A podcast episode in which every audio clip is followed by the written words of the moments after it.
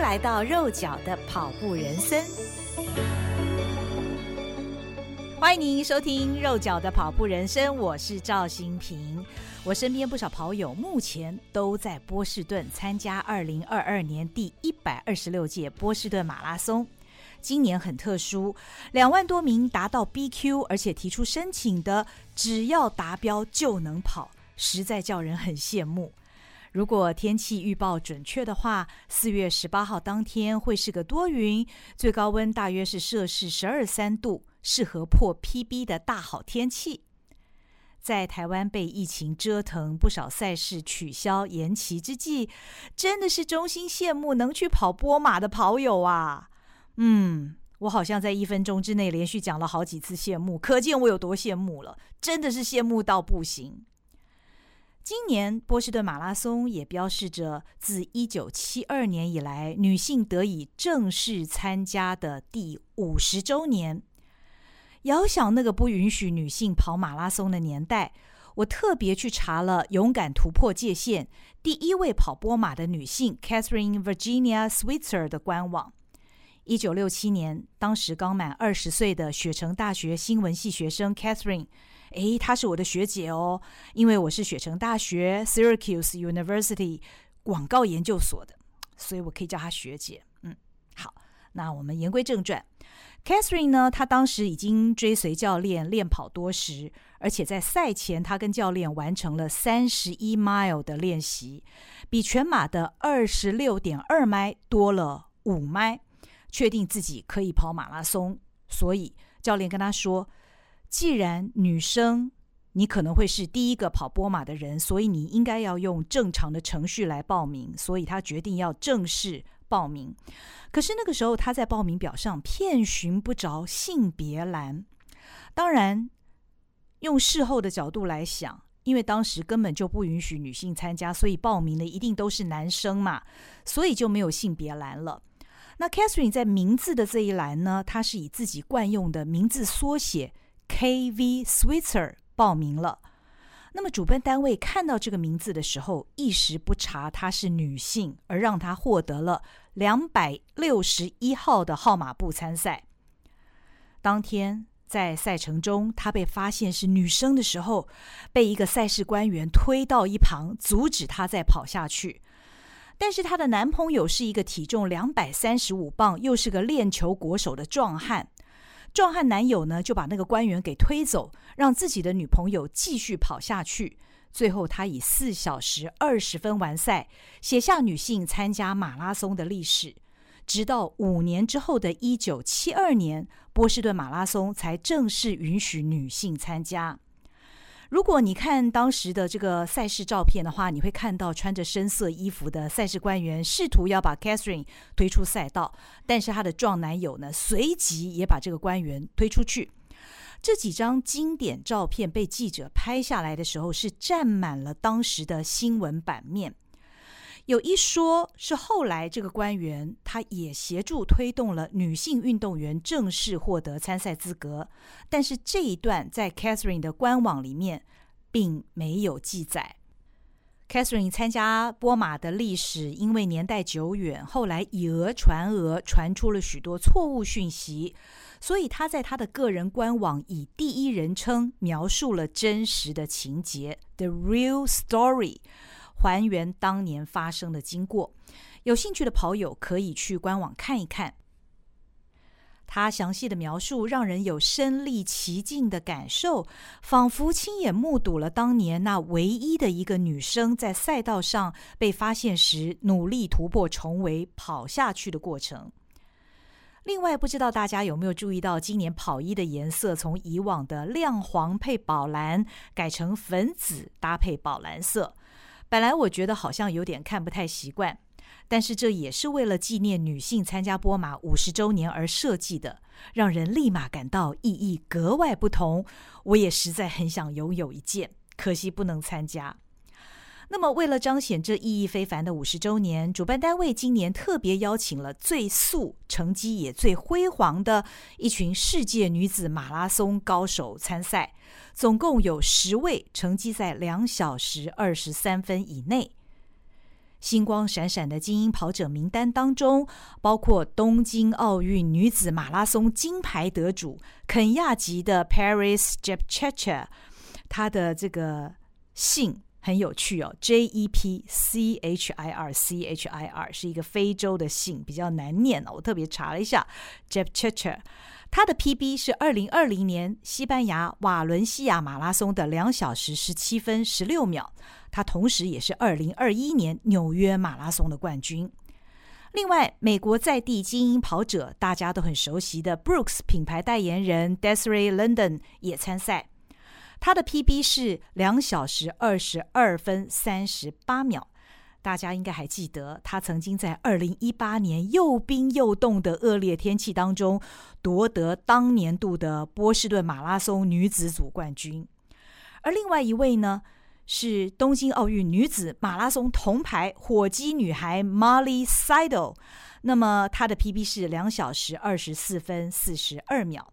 Molly 曾经是波士顿居民，在波士顿训练，她也曾经在每一次的波马当中呢，她在新穗坡这个 Heartbreak Hill 的旁边呢观赛。这次她穿着她代言的最新普马碳板鞋参赛。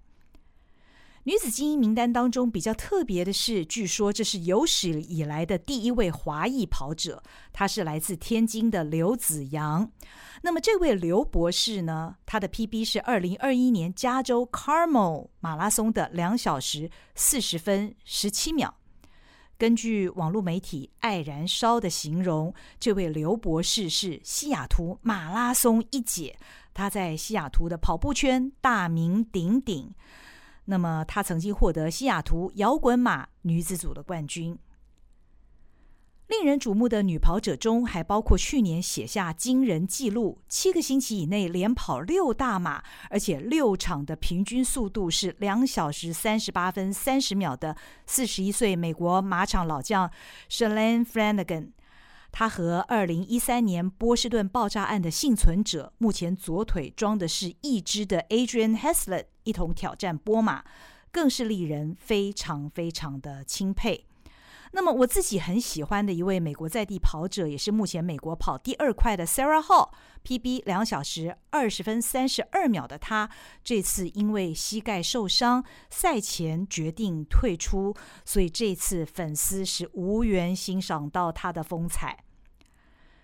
除了女子组精英很有看头之外呢，男子组精英前十三名全部都是非洲籍。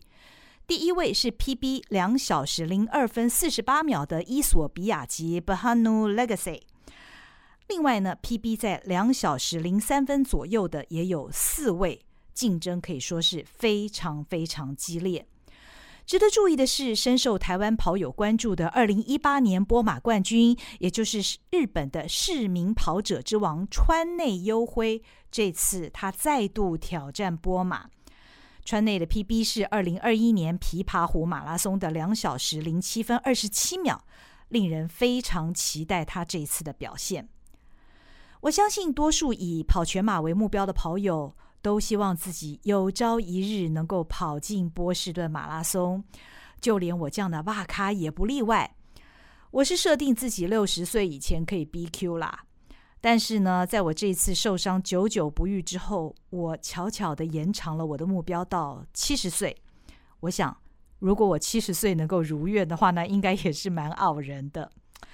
那么，虽然没有办法参加波马，但是我在呃赛前举行的这个周末啊，我看了一本住在波士顿近郊的女跑友所写的《跑出最好的自己》这本书。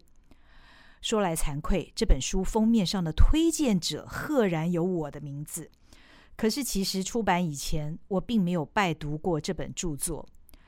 我其实是个很严谨负责的人，凡是要我写序或者是推荐的，我一定会先看完全稿。但是当时出版社在邀约的时候呢，他所附的这个书稿电子档案，我不知道为什么怎么打也打不开，怀疑他是呃是不是中毒了。